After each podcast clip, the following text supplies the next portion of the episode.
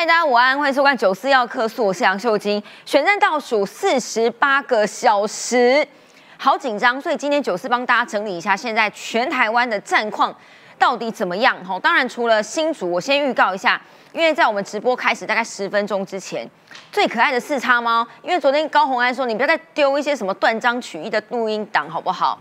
四叉猫整个毛起来把原本本人老板高红安的录音档也流出来了，等一下播给大家听。那么这个主角就是被呃性骚的那个主角。好，今天听听看高红安到底怎么跟这个女助理说的。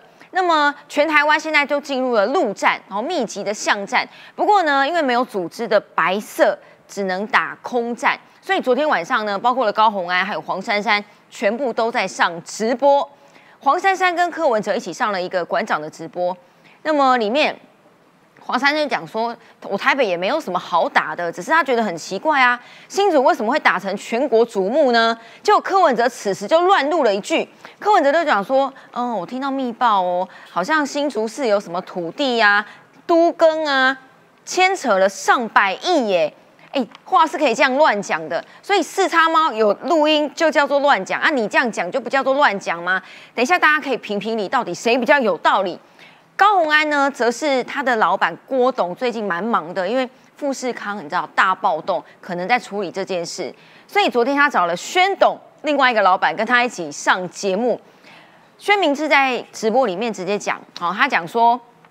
如果我跟高鸿安这样子的互动啊，叫做有问题的话，那全立法院三分之一的立委都是跟我有这样的互动啊，真的吗？今天我们有楚英委员在现场，可以问问看，是不是三分之一的委员都跟宣董互动这么的密切？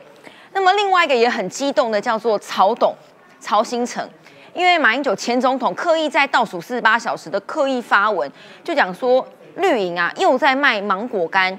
票投民进党青年上战场，票投国民党的话，两岸就没有战场哦。所以曹董要告诉你，今天帮大家释疑。他说，票投国民党就是帮助引进共产党，到底为什么？四个来宾跟我们一起解读。宇超老师好，秀清好，大家晚安。还有朗东好，晶晶好，大家好。还有橘色的佩姐，大家好。还有桃红色的楚英委员，大家好。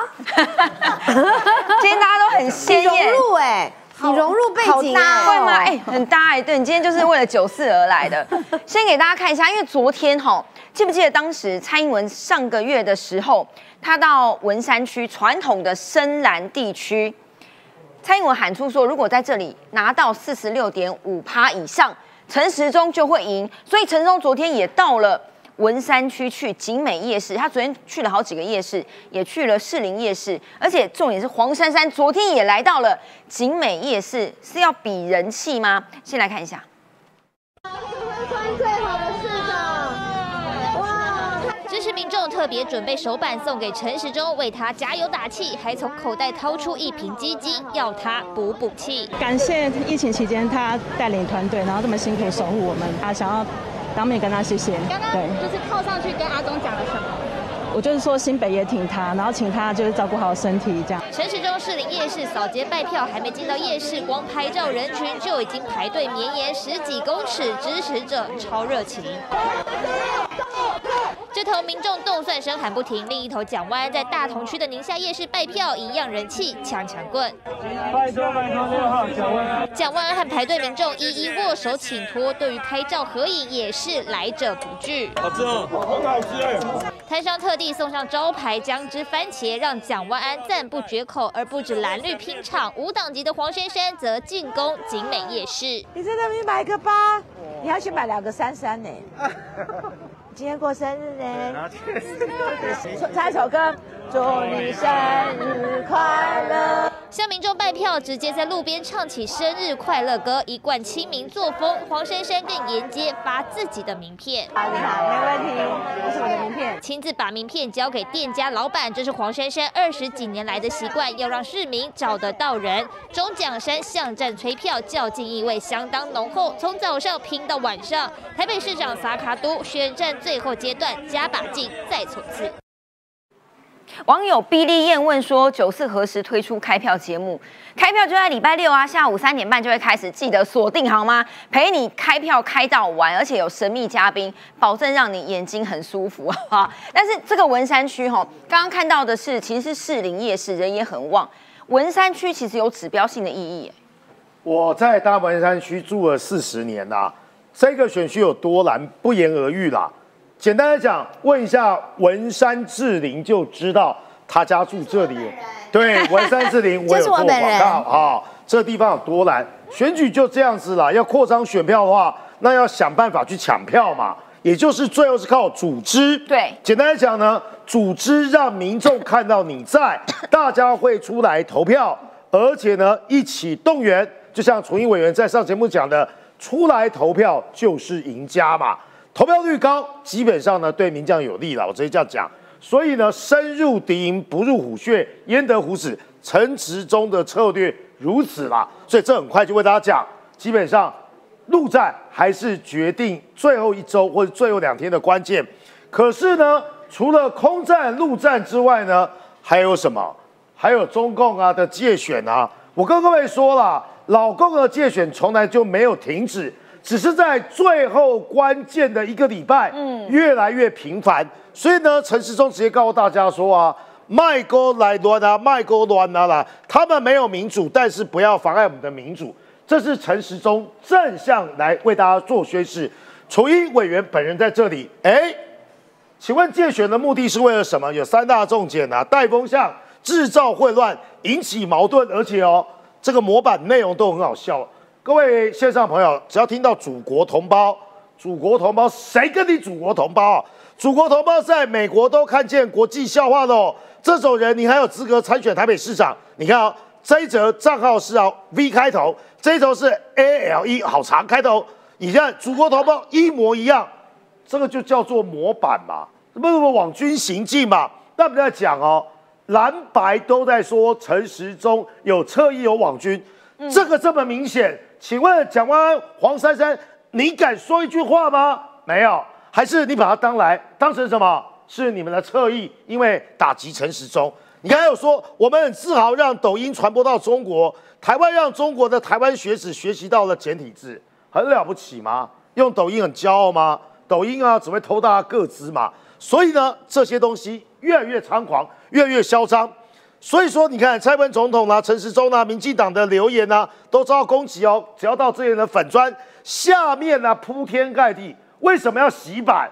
就是呢，不让大家看到支持蔡英文的留言，不要让蔡英文的扩散。所以说呢，这叫做仇恨值。仇恨值是谁弄的？小粉红社区平台收到这些洗版呢，有的没的。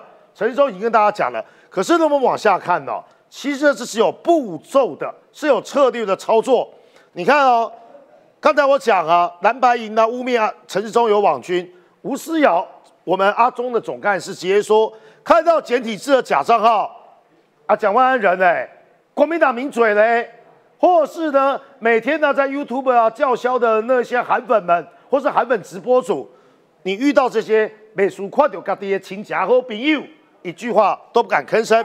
我要问宇桥老师一个问题。我记得我们之前在讲假账号或者是来洗版的时候，他们好歹也演一下，你知道，都会用繁体中文，就是简转繁，有没有？可是这一次很特别，为什么就不演了？直接就给你简体字上去，为什么有这种差别？简单来讲嘛，在最后关键嘛，这叫挑衅嘛。哦，或是呢，大大大的告诉台湾人，我们就给你亲门踏户。我们呢不会像二零二零年一样啊，用那些呢繁体字的哦模板，那当然被你们抓包了。里面有一些用语啊跟台湾不一样，我直接用简体字，用中国的口吻，直接呢肯定站下。各位看呢，应当啊很有感觉嘛。这是我们的选举，你要来乱，关你什么？关你什么事？其实啊，另外两个对手应当一同谴责啊啊，否则就被我看穿了。蒋万安不敢签啊，不投降承诺书，为什么？你自己要放任这些事情视若无睹嘛？更重要，陈世忠每篇贴文呢都被洗版，超过三百则留言，对不对？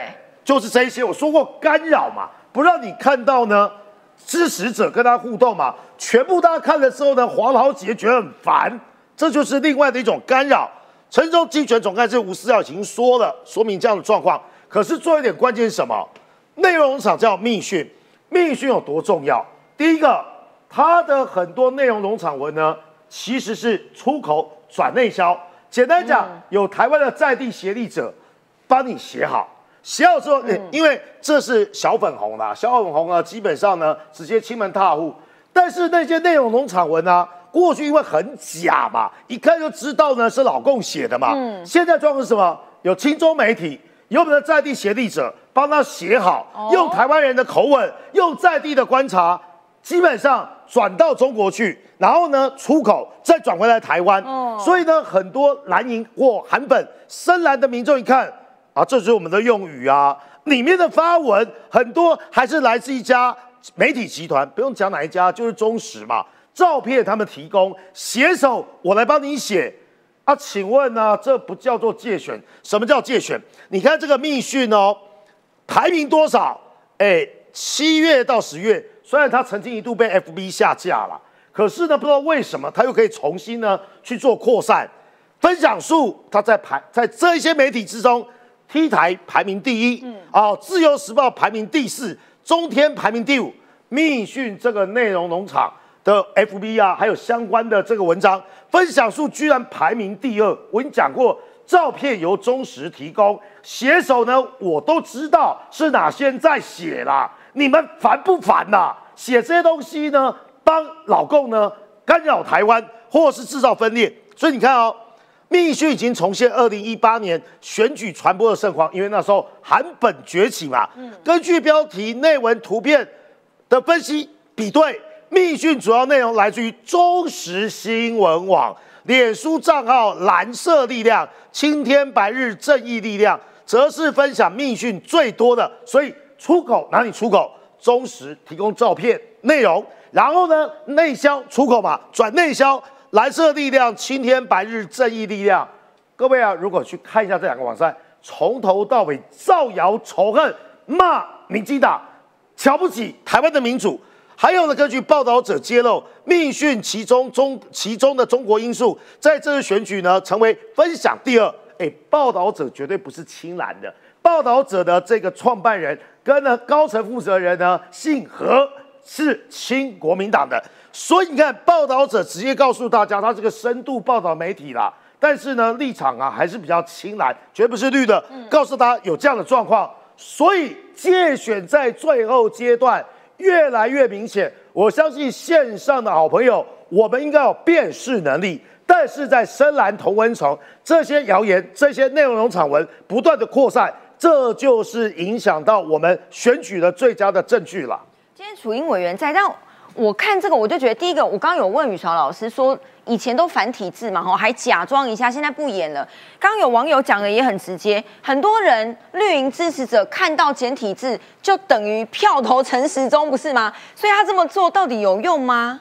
呃，我我现在先跟大家讲一个最新的讯息哈，就是其实我有一个 IG 的账号，这个账号其实是我的助理帮我创的，我必须先讲，他其实都是 PO 一些。有点类似像是场边花絮，就是一种拍你，对，就是一些比较呃，就是嗯，算是漏网镜头。那我今天早上其实是开了一个记者会，跟我们民党提名的陈呃陈光复，哦，还有跟杨耀委员、王定委员，然后突然间就是苏巧慧委员就来这个乱入，然后就一起开了这个记者会。那我只 po 了一一一一篇篇 po 文之后，十分钟以内。现在换我被洗版了，因为我不是去揭发那个假账号的事情嘛，他们现在就开始用同样的话来骂我。对对对，比较大的在这里，我请印出来。也是简体字的。对，完全都是简体字哦。哈，我就说，因为我们这个是我的发文内容，然后呢，然后呢，这边其实一开始是这个赖品瑜他来来来留言，之后底下全部哦，他说我们绝对是媒体，我们绝对不是媒体所说的假账号。然后呢，他还故意写我原本的名字哈，少在那里什么呃什么什么。什么？这什么叫做赖逼逼逼赖赖？这什么意思啊？我们好都是美国的华人华侨，不要蹭流量。知道他叫林瑞平的人不太多。是这个是真的账号吗？这个点进去都是假账号，而且呢，其实都是一样的话。重点是我大概被扫了七十几条，同样的都是这样的留言跟内容，十分钟以内。一模一样。我问你，十分钟以内不一样的人的账号，可是留言的东西是一样的，那为什么他要做这个事情？我想要转讲的是说，对他来说，他重点不是要让你看内容，嗯，他是要那让那些原本支持你的人的内容被压到下面去，你就找不到正常人的。其实这些内容不重要，所以他们现在所要行塑的，就像我讲的，带风向，然后制造。整个选举的这个认知的错乱，然后他要告诉你，比如今天进来看的人，他就会觉得说，你看林楚英或是陈时中，你们就是没有人气、没有流量，都是来骂你们的。但为什么？因为支持你们的人的东西都会往下压。我猜他们应该是设定了一个关键字。或者是他就是直接监控你的脸 I G 或者是你的脸书，他发现你有发文的时候就这样。比如说像陈时中的 I G 也是面临同样的状况，就是我们 PO 了一个正面的上去，然后开始有人留言了。比如说像我这个是一开始嘛，是赖品瑜的 I G 来留了，好之后全部就是十分钟以内超过七十则的这种，就是。点进去之后，好，你说你不是假账号，可是想想看，十分钟以内居然是七十则不一样的账号贴一样，刚刚这种骂我说我没人气，所以我用假账号来呃骂他们是假账号来蹭流量，这个就如同复制贴上一样，这个肯定是有一个机器人跟背后的操作。但是为什么会有人知道你以前的名字？这不是很可怕吗？所以。可是可能是幕后的老大，昨天在有公开过这件事，昨天在电视上他有公开这个，对对对，所以小董还锁定就这个节目来，有提到说哦，我就我以前呃有改过名字嘛哈，那这个其实认识我超过像对对对，是以前的跑过新闻就知道，但我觉得重点就在这里，就是说。他们利用这个方法，他要行塑一个感觉，就是不知情的人就会觉得说，哦，那你果然你没有什么人气，来都这些人都是来骂你的。如果我不去揭发这个是假账号，我如果不去揭发说这是幕后有一个一定的特定的团体跟组织，他在发动攻击，那人家就会觉得说，哦，那你第一个再来是大家变得不喜欢来看你的 IG 或你的脸书，为什么？因为看到的都是一些垃圾，垃真的是垃圾文、垃圾字。所以这些东西都会让人家觉得，就是说，在这样的背后，他就是要企图影响选举，或是影响特定候选人的声势。那我觉得这个很重要。另外，我想就直接补充这个部分啦。其实我们还是抓到了有凭有据，确实背后是有特定的资金在做社群平台，或者是这些 YouTube 频道上面的这样的资助。而且它最重要的是什么？是中国的资金要进来扰乱台湾的所谓我们一直在讲的。呃，认知作战，或者是台对台湾的意识，比如说像现在检调就查获有一个叫做中华维视的，他涉嫌收受中国的资金，在台湾从事认知作战。那这边就他就就社群平台对台湾投送，比如说日本为台台海冲突的状况，然后预先要做撤侨，这个就是告诉大家说，如果有冲突，日本人已经要走了，故意吓你，就是前一阵子那时候佩洛西来的时候那个。中国的导弹有没有？它就让引发我们国内的恐慌，或者是说呢，呃，中台湾已经踩到中国的红线了，所以中国要生气气了。真的那一阵子，我听到很多人就跟我讲说，糟了糟了，阿公要被爬来啊，就是这种。那我们现在就发现说，这个大陆维视网络科技江苏有限公司跟香港中华维视股份有限公司，他们关系密切，然后透过相关的账册跟电脑的记录，就确定他们是收受中国的。资金的资助，所以选举越是快到，其实越是像这样我讲到的，IG、脸书这种社群平台，或是 YouTube 上面，其实大家真的都要停看听，因为真的很多的讯息是扰乱大家的。对，所以知道为什么曹董要讲这一句？今天大家把票投给国民党，等于帮助引进共产党了吧？只是现在哈，我剩剩下四十八个小时就要投票了。国民党这次打的策略蛮奇怪的，以往都是民进党打国民党的策略，现在国民党把这一招全部学来往民党手上丢啊！没错，其实国民党策略很简单，他自己全身黑。他就指着你身上说：“哎，你身上有一点是黑的，所以我们都是一样。”转移焦点，用这种方式转移焦点。那对国民党来讲，他现在的话其实心思上面非常的混乱，而且有点恐惧。为什么？因为阿中哦，这个为爱而走周末呢这样的一个大游行，它是触及到很多原本不关心政治的朋友，有些可能就只是刚好那天天气不错。出来台北街头走一走，哎，发现说，哎，怎么有那么大游行？跟着走之后，发现的是说，哎，阿中整个其实所有的支持者整体的这个素质啦，以及呢，对于过去这个防疫的的一个腾袭，是有触及跟影响到一些中间的这个选民。所以说，对国民党来讲，他必须要透过非常多抹黑的方式去攻击，例如说他说什么啊，这个绿营就只会抗中保台啦，然后呢都黑帮治国，那其实没有任何的根据。而且你提到所谓的黑道的这个背景，那你不如就想到是说过去曾经有伤人杀人记录的这个周东中东锦啦，然后还有台中的这些严家啦，大家历历在目，他反而勾起了很多人对于国民党负面的这个记忆。而他打绿营抗中保台，其实背后的潜台词是说，你除了哦抗中保台之外，你不会做内政。可是我们试问来想一下，剩下最后两天，嗯，目前我们得到最新的一些消息情报，知道台积电要到桃园做一纳米，要到高雄做二十八纳米，这些都是绿营的县市长积极的招商引资，跟处理水电、土地等等的问题，才有办法达到的经济成就。反观呢，这个国民党啊，他遇到的一个状况是说，他的弊案重重等等，所以现在呢，这个曹新成董事长他现在出来，对于国民党来说的话呢，是点破了蓝营的一个问题，因为过去认为曹新成是比较偏向去蓝营的，或者是有一些呢知识蓝中间的这个选民都是会比较听曹董的这个话，他现在讲的话讲得很重啊，他说呢，这次选举国民党跟匪媒，匪媒用的词很重，用尽一切力量去抹黑。民进党这个不是民进党啊，曹新成过去也不是民党，并宣传政党轮替可以防止贪污，所以他举了新加坡的例子说啊，新加坡他没有轮替，也没有什么贪污嘛。今天大家把票投给国民党，就是帮助引进共产党，因为国民党反对台湾独立于中国之外，主张台湾和中国统一，以后让大家都受共产党的专制统治。大家不禁把记忆回到二零一八上次地方选举，很多人也都被国民党骗，觉得说啊，地方选举跟这个所谓中国议题是没有关系的。可是呢，在二零一八年一一二四之后，到了二零一九年一月二号，习近平马上就说九二共识就是一国两制。到了三月底的时候的话，战机就飞过了海峡。中线，所以说呢，很多人如果觉得你退国民党就是呢对中国示好，中国就会对你好。其实从二零一八到二零一九的例子就可以看出来，只会让习近平更变本加厉。而曹董也是看出了这一点之后，就知道是说你继续让这些地方首长去跟中国做什么啊，什么两呃呃双城论坛啊，去做农产品交流啦，去做观光等等，只会让台湾陷入了共产党已经触统的一个局面当中。而更严重的问题在于说。为什么我们刚前面讲到，为什么国民党他一直要去说哦绿营只会抗中保台？因为他自己贪污舞弊哈，他自己要他必须要转移这个焦点，才会说真的是蛮神奇的，因为。呃，现在宜兰县的县长林子淼，他其实好多官司在身上，包括前一阵子被起诉、被搜索等等，身上还有之前的都还在法院审理当中。但是现在却反而反过来讲民进党。对这一则新闻哦，这个其实还蛮重要的，是说他不止林之妙自己有很多神秘的这些手机账号啦，然后很喜欢跟别人讲电话啦，而且已经被起诉了。他是卫生局哦，宜兰自己的卫生局去证实说，确实有这个员工存在，而且他是侵占公务。变卖千万元，也就是呢，他把拿去买礼券的这个钱呢，先变卖侵占，然后自己拿去做周转，甚至有放到自己口袋的这样的一个嫌疑。而这个是卫生局他自己也去认定的这个事，这不只是一个选举，是他们连自己卫生局都认定。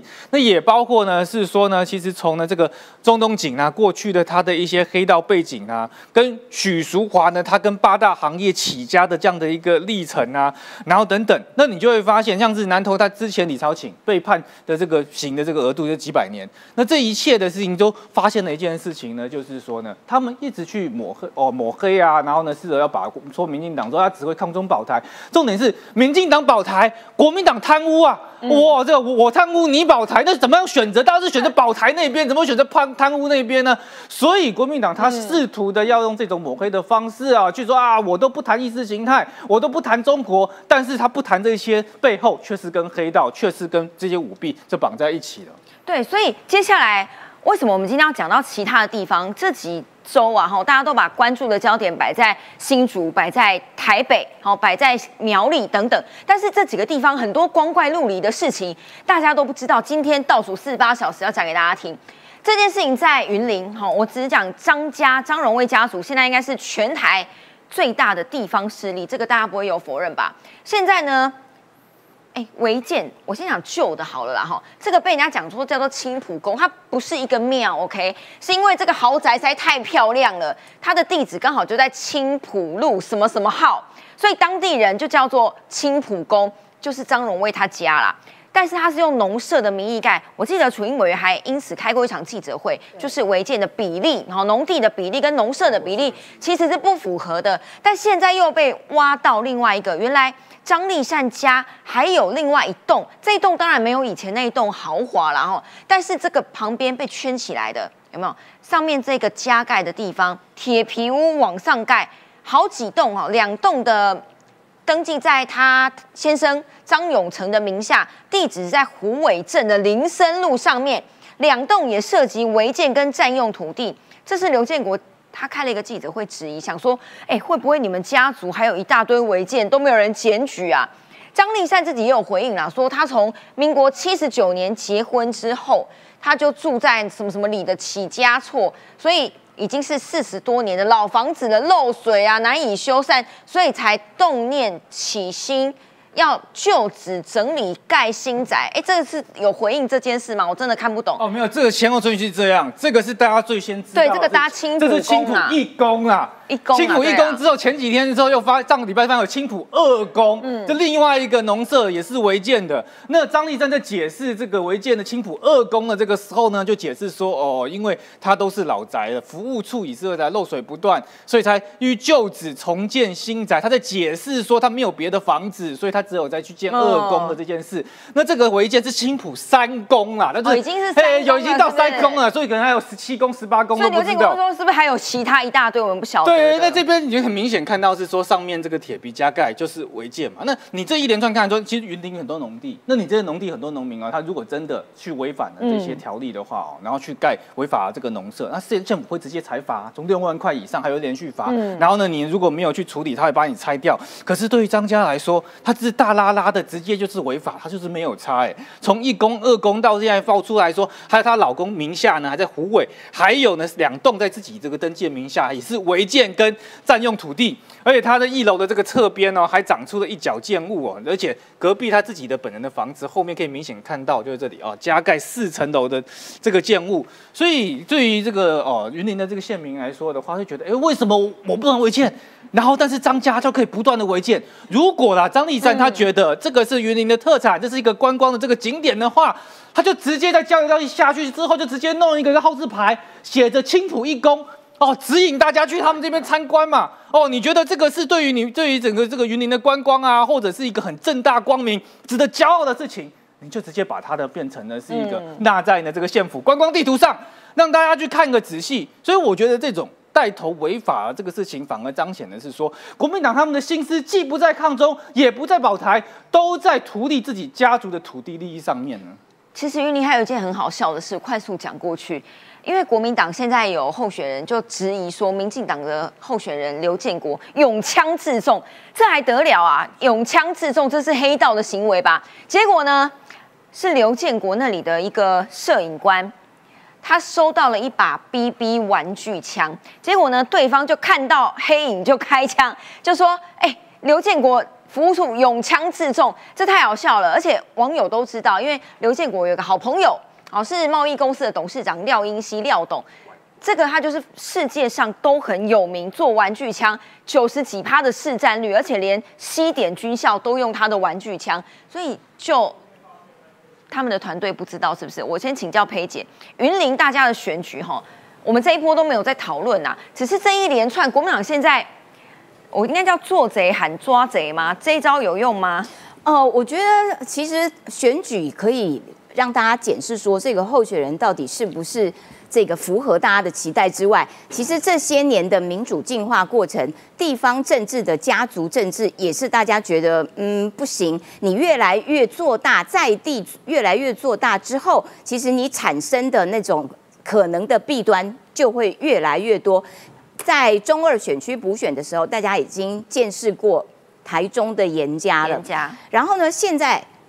呃，严家的选举已经输了之后，现在云林的张家是台湾目前地方政治势力最庞大的。好，那现在透过选举，大家可以看到，除了青浦一公、青浦二公，现在有了青浦三公，而且当初哇讲到这个呃青浦一公的时候，当时大家才恍然大悟，说哦，原来我们王美要去那边打卡的秘境景点落雨松，就是在他们家那个地方。哇，去过两次。对，就是有真的很像皇宫一样的豪宅，以及像这个这个这是一隅就在这里，对，然后就有这么美美的这样子的美丽的一鱼在景。前面，好，那呃，这个事情严重的地方是在于说，他其实张立善县长并没有这个吐失。当媒体记者问到说：“哎，那现在你的对手有这样子质疑你房舍违建，没有使用农地，并且可能涉及违建这、这件事情的时候，他的回答完全没有针对问题回答。他说：啊，我只是修缮啊，我只是让我的小孩哈、儿孙辈能够住得舒服一点。”舒服一点可以盖违建哦。你县长哎、你有没有搞错啊？那这个刘建国阵营也去比对了地号啦，然后道路的新建啊等等的。好，那后来发现说，哦，原来这个青浦二公啊，他呢是先在周围买了地，农地哦，然后呢再去弄他旁边的土地啊，开建的道路之后最后盖豪宅。也就是说，这是有步骤的计划，为自己家族占用农地，或者是弄一个豪华的呃违法的农舍，因为他的农舍的比例其实都偏高嘛。好，那所以其实这个县长看起来，就是他哥哥前县长以及他都在为了家族政治而服务，让自己家人啊过得豪爽。好，那如果你要讲说啊，我这个道路是防汛用的啊啊，难道其他居民没有受惠？好，那我们就来用同样的标准检视其他地区的云林其他地区的防汛道路，你有没有给予过同样的关心？哦为什么土库、园长、嗯北港哀嚎了半天？希望县政府可以帮我们也来疏浚一下，也来帮我们建设一下这些防汛的道路。不闻不问，到现在完全没有动工。那为什么你们家青浦宫就可以？那为什么园长啦这些地方通通都不行？倒是讲出个道理来呀、更何况在之前的呃前几次的选举，其实就已经被揪出来说，张立善的胞弟呀、在云林当地疑似有这个挖山啦，然后盗采啦，然后违法的这些这些滥垦的事迹。哎，那所以奇怪喽。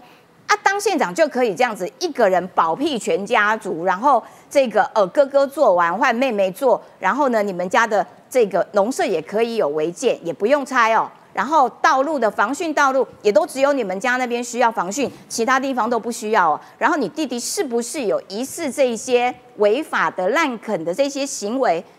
哇哦，这是家族政治。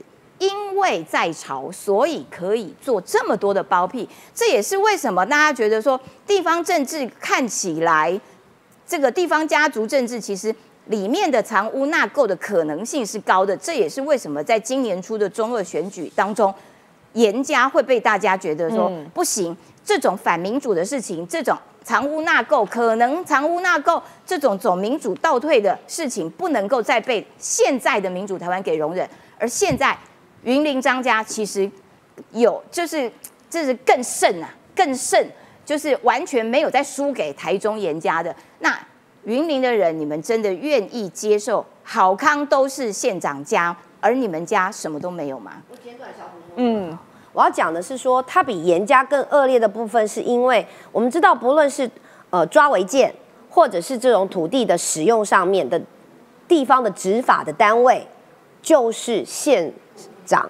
那也就是说，你看，他就等于是说，他应该负责执法的人，他自己反而带头违法乱纪。嗯我只简单的讲，一个带头违法乱纪的人，你还要把票来投给他吗？那以后他跟这个。所以我们以前讲什么苗栗国，现在苗栗国有机会翻转，那难道苗栗国要转到云林变云林国吗？就是我说了算，正极王法，那后极王法吗？就是我们家的人违法乱纪都没有关系，是这样吗？所以我觉得云林人你要好好思考，嗯这个可能是比严家来的更，就像刚刚实习说的，会更让人觉得无法忍受的是，呃，这个真正或有权利的人却不处理自己家里的事情。其实全台湾的人都要好好思考了。感谢刚刚两位，一个老陈，一个斗内六百七十块跟七百五十块，干虾哦。但是谁带头违法乱纪？今天吃瓜的重点来了。昨天呢，四叉猫回应了，他昨天不是在我们节目上，我们昨天播了两段嘛，一个是受性骚的受害者那个女生跟女主管。的对话，哦，主要是那个女主管在讲话。那么另外一代是女主管 VS 另外一个被要被劳资纠纷的另外一个男的男助理。今天新的呢？声援，等一下大家会听到，来自就是老板高洪安本人啊。昨天高洪安，大家去问他说，你怎么看四叉猫这些英党？高洪安的回应是你这些剪接呀，又断章取义啊，而且你在选前三天公布都是为了政党利益。他，我想他讲的应该是民进党了哈。四叉猫说选前啊，选后他也不会罢手，但是我跟你讲，选前他也没有要罢手的意思。今天早上呢，他又丢了一个，这个就是没有。经过剪接，但是可能没有中间变造了哈，但有掐头去尾截了一段，就是高红安在面对昨天同一个被性骚的女助理，你来看看高红安怎么样面对他的下属被他的相对上级来性骚，怎么回应？当时问过你的状况也是说，后来其实也就比较没有这些情况。没有再有这种就是身体上的接触或者是什么任何这种情况都没有。那霸凌的事情我也跟你说，就是反正大家在群组里面讨论解决。如果你真的觉得有什么态度上不公平的地方，太多或太少，那反正大家就在群组里面说。所以我是希望说不要再一直听到有这种奇怪的传闻了。对，这个真的我觉得不是说怎么样，是说对你不好，因为你的身份。就是也不太适合这种事情啊，嗯，对我也不好，因为我们办公室在外面被人家传成这样，那我们其实也是觉得，我觉得很无辜嘛，因为这到底我们我们到底是哪里做错了什么事情而造成这样的现象？那对他他当然他心里面也会觉得说他到底是他后来其实也都没有做任何事情，他说的嘛，我不知道，所以我那天跟我说他有跟你谈过，他说。在我们处理完之后，其实真的没有做任何事情对，就是身体上或者是言语上，他没有在对你做任何骚扰的事情嘛。对，那当然这前面到底是说你们两个是什么样的状况，我觉得这个就对，你们俩各说各话，我也我也不知道该怎么样。你们自己有自己的证据，有自己的讯息或者是什么，我不知道你们有什么证据，但是。基本上你们俩就是各说各话，然后也完全没有人证物证，所以我也不知道怎么去判断。我也不想要叫你把手机拿出来给我看，叫他把手机拿过来给我看。我只跟他跟他说，你有什么东西你自己留着，我也不想看。哦，但是我只能警告你说，我不要再听到这些事情，然后要他一个离开。简单来讲，他的意思就是说。好啦，你们两个自己一边说一边的话，我也不知道谁是真的，反正你们也没有人证物证，所以你们两个自己去搞好好不好？反正就不要来烦我就对了，不要让外面觉得我们办公室怎么事情那么多。好，简单来讲，我听起来是这样，不知道大家听起来怎么样？只是实习说，原来四叉猫还有另外一段刚刚公布的。对，今天早上四叉猫公布了两段，那刚刚听到的是第一段，还有第二段。第二段呢，就是高宏安讲说。啊，他认为这个人呐，这个性骚的人呐，就是这个长官级的，有教化之可能。他有讲有教化之可能。对对对，他讲有教化，就是刚刚被逼掉的那个，我们是他猫人很好，把那个名字给逼掉了。对你不知道，在所有的统计里面，在犯罪行为统计里面，性侵犯是再犯率最高的吗？还有还有教化之可能嘞？你是凭什么？哪一只眼睛看到有教化之可能？好，我觉得整件事情高红安好可怕，怎么可以有这样子的老板？他说。你们都各说各话呀，我也不想看呐，而且这个事情对我也不好啊，别人会这样子讲我们办公室啊，等等。哎，不是，你是这个办公室的老板，所以你现在要做的事情，不是把事情给大事化小、小事化无，把事情给压掉、和谐掉。你应该做的是做内部启动内部调查，查清楚真相。谁犯罪，谁做错，就应该接受惩处。说这么简单的事情，你怎么你怎么会在那边推卸责任？有网友讲的很好，这个叫做集体霸凌。对，就是说他已经受害，这个被骚扰的人已经受害，然后现在被他的主管之前的那个录音带，那个女的说要走的也是下面的啦，然后再来一个老板直接来来这个霸凌你，他是轮番的。二度的、三度的，不断的受到伤害，哎，好可怜的孩子哦，好可怜的这个这个受害者，所有的压力都给了这个受害者。我觉得这个高宏安完全没有按照一个法律所规范的方式在处理这样子的性骚案，而且他其中那一段还讲什么？啊，我看他之后也没有再对你有什么骚扰行为啊。对，意思就是那前面骚扰就算了，算了，算了，算了，不，呃，假装没事了，你就吞了吧，你就白白被摸了吧。这个女主管昨天太可怕了。四叉猫昨天在脸书上还截了一段这个女主管跟这个女助理的对话，其中有一段是这样。办公室主任在楼梯间抱你的时候，你怎么不逃跑呢？为什么没有害怕的表现呢？为什么没有回办公室求救呢？对他这些谈话的意思就是说，那你没有害怕啊？你是不是很期待？哎，我觉得好可怕的，好可怕的用词哦，他完全违背了性平法应该要有的标准处理的流程。他显然是持续的在压迫那个受害，检讨这个受害者，把所有的压力转嫁到这个受害者的身上，而保护了那个加加害者，保护了那个施暴者。我我觉得高红安其实在这整件事情里面，他应该是有犯罪的嫌疑吧？更何况他还这个他的主管还跟那个受害者说，老板也是以前在红海的。那我比较大的疑问是说，哦，所以大家之前对于高红安的这个。呃，这个看法是说，哇，你也在大公司待过啦，应该是训练的很很扎实啊。结果没有想到你在大公司训练的是用你的法律的这些资源来欺压、来压迫这个在底层受害的人，永远只有攀高踩低。然后他自己身为女生，她竟然可以跟一个被性骚的受害者说：“啊，我看她之后也没有再摸你了。”你听得下去吗？这件事情女生听到应该都会爆炸哈。本来觉得只是一个女主管对女助理，结果现在四叉猫公布的叫老板高红安，原来亲自也是这个态度。我们慢慢来讲。刚刚实习讲说，如果这个老板真的这样，可能有犯罪行为吗？到底四叉猫爆料的，哎，这个算是高红安其中一个老板哦哈。因为郭董老板很忙，等下告诉你要在忙什么。柯文哲呢？他昨天受访的时候说：“哎呀，我不用去回应每个人的话，随便要找一只猫叫我们回答，那何必嘞？”然后他其实还讲了一句话，他说：“如果这世界上所有人问我们的事情都要回答话，那我不如去自插好了，自插，无法讲出这种话来。”所以他完全不把四叉猫的爆料当做一回事，但是他自己就可以乱讲吗？我先呃延续啊刚才啊实习的内容哦，哎。在性别平权啊，跟高安的公关危机，还有的他的面子啊，他选择哪一个？他选择处理自己的公关危机跟他的面子。我也爆过一个料嘛，嗯，那个截图啊，当事人的姓名通通都有，朗东都知道这位记者是谁。高安呢，只因为这个记者不小心破他的梗，在去年说他要去选新竹市长，高安就打到这个新媒体，直接跟那个主管讲，我要这个记者滚蛋，这个记者就被。fire，真的，所以当然真的嘛，这当然真的嘛。所以说呢，你看我有所本，连这个记者的身份呢，温朗东都知道，又来了。在新闻自由跟自己的政治盘算，高安选择自己，更不要说之前知策会啦、全职出国啦、抄袭啦、兼职啦、专利啊，高安没有考虑过资策会这个组织的共同利益，他想的也是他自己。那我就问大家，将来呢？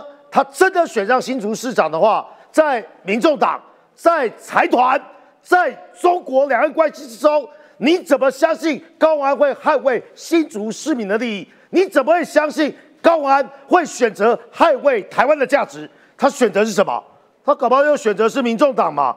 他搞不好选择是柯文哲嘛？他搞不好选择的是啊，宣董啊，他搞不好选择的是红海，他搞不好选择的是中国，所以这道理很简单嘛，讲爆料是不是？这边呢，个个都有爆料经验啊。中二选区的公保地，请问谁报的？楚英委员，地目跟证据摊出来嘛？刚才讲青浦宫，最早跟苏志芬委员开资开记者会的啦，资料地目都非常清楚嘛。台中终结的弊案。疑似弊案，谁踢爆的？温朗东，请问，我们不要说时差猫了啊，到这种啊天王级的啊，柯文哲最好笑，找一只随便猫。你以为时差猫是机器猫还是霹雳猫？它是啊，敢爱敢恨数位貂蝉呐，时差猫啦。你说时差猫随便哦啊，就在羞辱我们嘛？我们爆料基本上也要先核实，有警察跟我检举，有呢许多人跟我检举。我要确认他的身份，而且呢，四查猫报道有截图，哦，有呢录音档。柯文哲，你跟昨天国民党某位红姓委员差不多。昨天国民党有位美某有位委员啊，被周文昌告了吧？哦，赌盘呢怎么样？哎，好歹你有主头的签单吧？好歹呢你有录音档吧？好歹呢你有主头的相关的资料吧？你空穴来风，什么都没有，这叫什么？这叫造谣。柯文哲说随便说了，上广仔节目啊，他可能也想要如法炮制啊。结果东施效颦嘛，说什么呢？呃，新竹土地变更超过一百一百亿元，讲土地这个哦，真的问问啊，柯文哲？你学学林楚英，你学学呢温朗东，你学学卓冠廷，学学这些人是用什么方式？学学苏志芬、刘建国委员，你这个叫什么？含血喷人，随便造谣，这样说就可以哦。人家是不想去告你意图使人不当选，他也很聪明的，因为他没有指涉是谁。听说哦，听说跟他密告，有人跟他密告。老师讲了，呀，一起熟大了，因为呢，他是在暗指谁？林志坚嘛。但是啊，柯文哲就不敢讲嘛。有人说哦，有人说，对不对？他在帮谁？帮谁？事后就说你是不是说林志杰？哦，这个不知道哦，我没说哦，我没有说是谁哦。呃，诱敌深入啊，张宇韶，你自己帮帮我说出来的哦。这就是柯文哲的德性嘛！啊，这边我已经讲过了。四叉猫说断章取义，昨天我们都跟他同台，你就惹到四叉猫嘛？你说我断章取义，甚至涉及变造，那不要怪我。哎，四叉猫还是啊，宅心仁厚，把关键人物给逼掉。但是啊，刚才大家听得很清楚了吧？高安面对性别的事情，就是息事宁人，指责受害者，什么意思啊？你裙子为什么穿这么短？你是不会跑掉，是不是？你是不会逃跑，是不是？这事就算了啦，好不好？还恐吓威胁受害人，这就是高安呐。我上次讲过，什么叫金玉其内，败絮其中；金玉其外啊，败絮其中。最后这个也蛮好笑的，薛明志真的是啊，政治圈的小白兔了啊。三分之一的委员都有像你跟高文安这样互动，那这样子好了，我我也学一下柯文哲，好不好？啊，这三分之一啊，不就是民众党加国民党？我可以这样讲吗？还有四五十个人嘛？这种说法呢，就是天下乌鸦一般黑，把你们认为理所当然的事情给除罪化啊！大家都这样子啊，就像柯文哲说的，公款私用啊，基本上理所当然。谁跟你公款私用理所当然？或是民众党这一些啊部分区委员出来开会，没有回答大家问题啊？我们在问你说啊。党国库不通党库，你在跟我讲助理大水库理论，有回答说呢，这些助理费不论是加班费，有跑到民众党党部或智库，所以呢答非所问啊。选前这两天呢，有人问我们说了，这我最常遇到问题啊，你们一直打高鸿安，到底干嘛？不是干嘛？我们要投给会做事的人，脚踏实地的人，像这种啊，基本上啊。歪楼，指责别人拿不出证据，然后呢？哎，如果四叉猫用你这样的标准的话，我们才会觉得四叉猫基本上无所本。你想要爆料，用这样的方式，我真的觉得啦，大家哈脑袋都很清楚啦，是不是呢？很重要的地方是呢，在最后这两天，大家要搞清楚，民众党跟某些国民党，我们不要呢天下乌鸦一般黑。或是一竿子啊打翻一条船的人，像这样的行径，像这样的候选人，我们能支持吗？但是不是真的有国库通党库这件事情？之前柯文哲一直说，如果有名字啊，你就讲出来啊，是谁？那你就站出来嘛，对不对？民众党的态度大概就是这样。结果现在呢，媒体有收到一个检举函，原来所谓的低薪高报这件事情，不止在高鸿安的立法院，在民众党的党团也有吗？看一下这新闻。民众党主席柯文哲前进新北中和，陪同党内小鸡王如意车队扫街拜票，但柯文哲身旁的王如意却被爆出吹哨者向司法单位检举，点名民众党团低薪高报，王如意就是其中一人。检举函内文指出，民众党将立院补助给党团的人事费用挪用进行私人使用，包含宴客、党团尾牙与个人生活支出，甚至挪用至选举。还点出将钱回捐的分别是党团主任陈婉慧、时任副主任柯玉安与时任行政主任王如意。这是我看到检举函的，可以进去。不报相当费跟处理费嘛，就跟高安模式一样，会成为私人使用。吹哨者检举说党团有低薪高报的问题，没有了解。我跟你讲哦，有本事露出真姓名，然后去检去去地检处检检举我们，那实在是受不了。可是揭弊者保护法就是要保护这个吹哨者啊。我跟你讲，那那我跟你讲，露出真心名计划。那你有了解到党团？我跟你讲哦，不要回答这种题目，等他们先公布一下，他公布我也公布。如果他们没公布，那叫他去死吧！我主席气噗噗不愿直接回答被点名捐钱的王如意及党团主任跳出来澄清，这完全是子虚乌有的事情。如果大家愿意的话，就会拿出一些经费来。党团里面的这些同仁，就是大家很辛苦嘛，就是吃点这个小点心啊，或者喝饮料啊。这个党团运作小杂志，零用金的概念。若主管请部署吃饭，体恤下属，合情也合法。但民众党团争议连环爆，到底有无？助理费低薪高报，如今吹哨者送交减掉厘清。这件事情不是在讨论这个个案哈，是要往后面看。比如说，大家往高宏安的后面看，本来以为只有两个老板，现在又多了一个老板，叫做宣董。宣董昨天就是也很公开，然后就跟高宏安一起直播，这是高安自己开的节目，然后他们两个对谈。薛明志在上面讲说：“好啊。”如果你要用这样的标准解释我跟高红安的话，那所有立法院三分之一的立委都有类似互动。现在一百多个立委，三分之一大概是四十几个嘛，哈，五十几个，哎，很多呢，哈。宣董还在里面讲说，可能大家找一找都有我的截图。他的意思说，这些三分之一的立委找一找都有我手机的截图啦。所以我说往后面看，这个候选人背后到底是什么利益在纠葛他？比如说刚刚这个民众党后面可能就是。柯文哲的指示，所以如果后面有这样的老板候选人，或者是万一当选的话，他要 follow 谁呢？这后面真的有这么严重吗？你你你有在这个三分之一立委之内吗？不好意思哈，我认识的大老板不够多，我就是那个 三分之二，所以我不太懂宣董讲的这个三分之一的类似互动到底是怎么样。不过我我也必须说啦，就是我们担任立法委员之后，一定会认识一些所谓的企业主。那么他们也会提供我们一些建议或建言，但是他绝对不会成为我们所谓背后下指导棋，或者是我们去修法为了他而去修法，因为其实这个必须要讲成看是个案还是通案。对对，比如说像我们在财政委员会，我们修的很多税务的法律，其实都是税都是通案，比如说帮大家争取更多的这个呃个人所得的扣除额啊，这个都是一体适用的。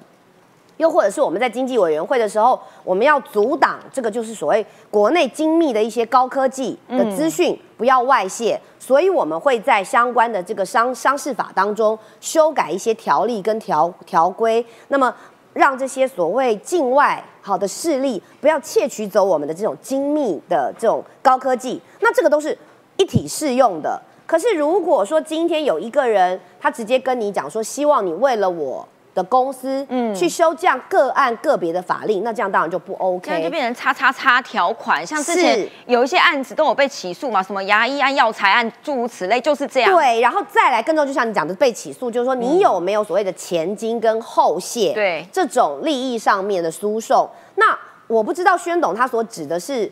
呃，三分之一的委员到底是什么样的状况？但是我觉得讲这种话都非常的危险，因为比如说现在选举的时候，你站出来当然没有问题，哈，你也力挺也没有问题。如果说你今天有些资金上的资助，你都有呃这个依照这个所谓选罢法来做申请，都都没有问题。可是你说因为认识你，然后你就类比成。跟高红安你们现在这样的关系，我觉得也不免就是太夸大其词了啦。我必须讲，其实从高红安的事件，你就会发现他们善用的方法是什么？从柯文哲到高红安，到到先明智，他就讲，他就告诉你说，天下乌鸦一般黑。以前我是骂说什么，呃，蓝蓝绿都是垃圾，什么都，呃，啊，垃圾不分蓝 绿。然后现在呢，其实他也告诉你说，所以我白如果是垃圾，那也就不过是天下乌鸦一般黑而已。那楚英伟怎么看？刚刚因为那个录音档吼。其实讲的是，我觉得女生比较有有感呐，因为你也算是女老板嘛。假设你下面爆发了一样的事，他这个案情我们看起来看三天了，很单纯嘛，就是可能有一个主任哈，刚刚被逼掉的主任是男的，然后呢，这个小助理是一个女生，她可能不止一个人，也不止她被所谓的她的上级性骚不晓得程度到哪里很多次，好，然后包括了主任女生。一个中阶主管也约谈过他，老板也约谈过他，但是从上到下都叫他说。你闭你嘴顾一下我们的办公室面子好不好？呃，其实我昨天在那个我们三立正知道节目我就讲过了，就是当初这个高红安的事件第一时间爆发的时候，我有问过我的助理们有没有听说过什么公积金啊，知不知道 Jack 这个人？当时我有一位女性的助理就跟我讲说，他们没有听过这些事，但是他们都有听闻说，他们办公室有一位女同事因为被性骚扰，嗯所以离开了，而且性骚扰她的人是她的办公室主任。立法院的人言下之意就是，事实上。我在第一次知道高虹安这个事情爆发的时候，我的助理就有来跟我说过，嗯而且显然这个呃小女生的心理，就是这位呃受到性骚扰的，她的心理上的情绪是没有被平复的。那那后来当时我就跟我的助理说，这个事情你不要再传了，你不要再讲喽，因为这个对于当事人是有伤害的。我是指那个被性骚扰的女生，然后嗯我的助理就跟我说，可是其实权力法院的助理都知道了，所以当时郑红一大哥就在节目上问我说。那所以你认为高红安知道吗？我是今我们是今天才听到四叉猫的录音档嘛，嗯可是我当时就讲，我说我是别的办公室的委员，我的助理都听到，然后会来告诉我。好，那当然他们不是刻意来跟我打小报告，是因为我问了嘛。那就显然在立法院，这是一个大家没有讲，但是是公开知道的某一个秘密。嗯只是这个老板没有好好的处理，而且显然他也知道，而他不愿意处理，这已经是完全违反了立法院我们设定的，因为我们在立法院是有所谓的性评委员会的。对对没错那这个事情其实就算说他里面有讲哦，他说我不想看，我也不想听，你们各说各话，你们也没有人证也没有物证。我觉得如果这件事情你的助理都一直来告诉你了，嗯你应该要做的是按照该有的方式去做处理，嗯至少你要把做处理，然后你再送性评会啊。是，而且你当下你不应该是让他离开，甚至于说你不要再讲了，所以这件对我们办公室不好。因为我其实蛮蛮难过的，就是我们立法院这一阵子以来，在没有选举之前，我们一直在处理，包括像 death，就是说呃一些网络上的私密啊、安全的网络，嗯包括连民众党自己也提提出了很多这种保护性平，然后保护两性平权的这样的东西，甚至于你看他们自己提的这个吹哨者法案里面，这个大家已经讲很多遍，我是想讲有一个。他们还说要建立，就是说补偿金的跟奖金的制度，要鼓励那些勇勇于的吹哨者，而且还什么要有这个呃顾及这些吹哨者的身心的照护。可是你想想看，今天你先，今天这一位小女生，她其实也是一个吹哨者啊，就是她是性平的吹哨，她还告，可是你有顾及她的心思跟她想法吗？其实我是觉得蛮不忍的。所以修法不能只是做表面，好不好？就是你自己要切身的出发关心他，因为之前记不记得国际上在讲印度前几年爆发很多的性侵案，哈，因为他们的男女非常不对等，那个时候呢，所有的女生到最后都不敢吭声，为什么？因为人都会讲说，那你为什么要穿裙子出门？那你为什么要画这么漂亮？所有的罪都怪在女生身上，所以当然没有到这么严重的程度，只是见微知著，好不好？我们都讲见微知著，要看背后所代表的意义。背后本来还有另外一个老板，这几天。自从郭董跑去看球之后，大家都在问：那你怎么有时间看球，没时间来挺高红安呢？对啊，郭董现在是绝对不可能帮高虹安站台了，除非他要把他过去所累积的所有做公益的这些信誉，完全是毁之一旦。所以说呢，前民众党的专委员张立善，他在二十三号啊，就是最近也讲到是说，他已经去赌鸡排，郭董在选前是不会出现了啊，因为呢。郭台铭是大企业家，没有必要为一个新竹市来赌身家性命。这其实从很多迹象都可以看得出来啦。郭董没有先生在之前没有先生在高虹安的造势场合，然后高虹安去看新竹工程师这个球队，然后郭董就跑去呢 去看魔兽，这双方刚好就是很巧妙的错开了。那这这是很明显的是说，对，其实呢现在呢最需要郭董的是柯文哲。因为柯文哲他觉得是说他可以贩售总统门标给郭董，用这个来招揽来合作。但对郭董来讲，如果啦郭董真的有心要选总统的话，他也不用管郭柯文哲，他自己去联署就好了，以他年纪。所以反而柯文哲跟高鸿安都是他的负资产。那现在分析到说，但是呢，这提到的是说，现在很多人郭董。很忙啊，那那在郑州富士康哦，有因为片面修改以及大规模，因为这边他们招聘将近十万人，也就是说呢，这个富士康不是我们一般印象中的一个小厂而已因为。这个是算是全球做最多 iPhone 出产的地方，超过六成全球的 iPhone 都从这里出来。对啊，光是新员工就十多万了嘛，因为之前包括因为动态清零的这关系的话，原本在内部管理上就有很多的一个状况。现在更新部在呢这个推特上面啊，网络上面影片呢看到这边俗称为大白的中国的这些防疫的这些人员，然后呢跟富士康招聘出来这些新员工互相的这个大打出手，然后呢产生严重的这样的一个冲突哦。那为什么会产生这样呢？是内部呢就有一些消息是说呢，有富士康员工讲说，因为那时候因为他们内部管理啊，宿舍有很多这个问题嘛，有些人呢就没办法接受，之后很多旧员工不就跑掉吗？跑掉之后要补新的人进去，大家用什么方法啊？重赏之下必有勇夫啊，所以就是用钱哦，这就加，结果发现是说呢，一三千元一个月哦，然后呢这个有加薪等等嘛，结果后来发现这个钱是要到你要一直工作到明年三月都没有离职。才有办法领到。然后另外一个说法呢是说呢，原本承诺是说旧的员工跟新的员工住不同宿舍，因为大家担心说旧员工他身上可能有些人是确诊的、染疫的，那你要分开住，大家才敢工作。我会发现这个条件也没有达到，因此才产生这种大规模的这样的一个暴动。但是我觉得回过来看呢，是说其实过去柯文哲啊都讲说他是什么唐太宗啊、雍正啊五度称帝啊，一直说自己皇帝，就发现他真的是皇帝呢，因为他底下的这个公主哦，这个高红安。其实他面对这个严重的这个性平案件的时候，态度好像就是说啊，我公主，然后呢，我底下的侍卫长去呢这个性骚扰这个小小卑女，说要是搓一搓，说哦，你就要你，我没办法保证你会释怀啦，哦，他有教化之可能，这都是赤妈烧最新的一个录音档当中所公布出来的。那我想说，只要有听过这些录音，而且是高安本人的说法之后，都是没有办法。接受高安这样的一个行为啦，那事实上呢，他也有证也有证据显示他有办一个什么性平讲座。那么性平讲座也不是真心要办，而是他看到林奕华事件之后，知道说他没有办这个讲座的话，到时候他可能跟林奕华一样，因为管理办公室不当被连带赔偿两百万元。他只是为了要卸除他身上的这个责任才做这件事。所以从呢前面所做来的这个所谓的哦这个党这个国库通党库啦，或者呢是说报低薪报告助理费啦，到这一连串的性平案件可以看得出来的是。说高鸿安跟柯文哲，他背后所象征的已经不是白，而是腐烂自己的黑暗势力。我最后让佩姐 ending 一下，因为我们看，等我陪他。对啊，因为新竹哈 这次蛮奇特，史无前例哎，各个高科技的老板哈，从曹董也好啦，宣董也好啦，从来没有在选举中看过这么多宣董，还有郭董也好啦。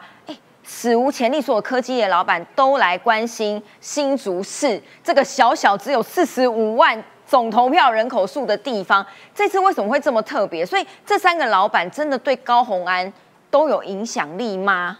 都是他老板啊，他要实现郭董的愿望。对啊，然后哎，这个样子有符合宣董的期待吧？对啊，里面其实都很清楚啊。也就是说，我刚刚提过高鸿安这个人攀高踩低，那这些大老板跟。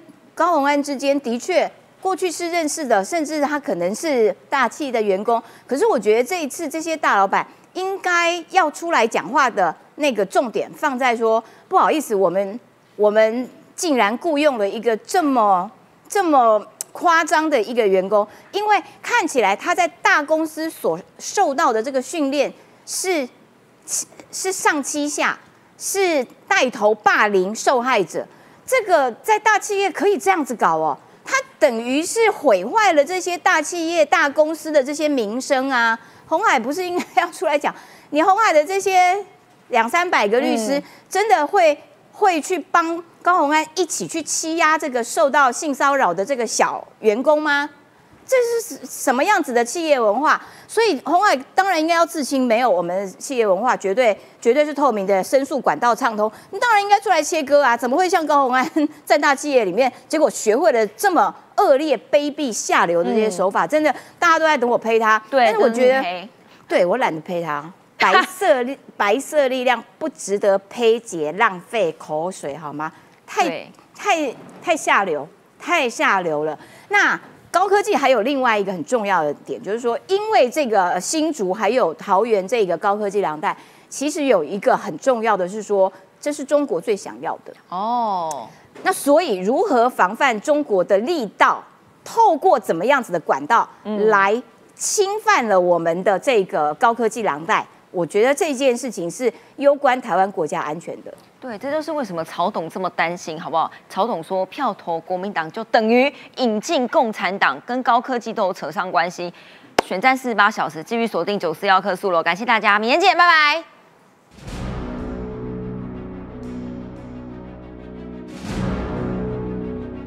啊，好精彩啊！今年选战争刺激，差两千，差两千，快要被翻盘。怎么感觉少了一位？少了我这一位啦。九四要开票兑奖时间到。嗯。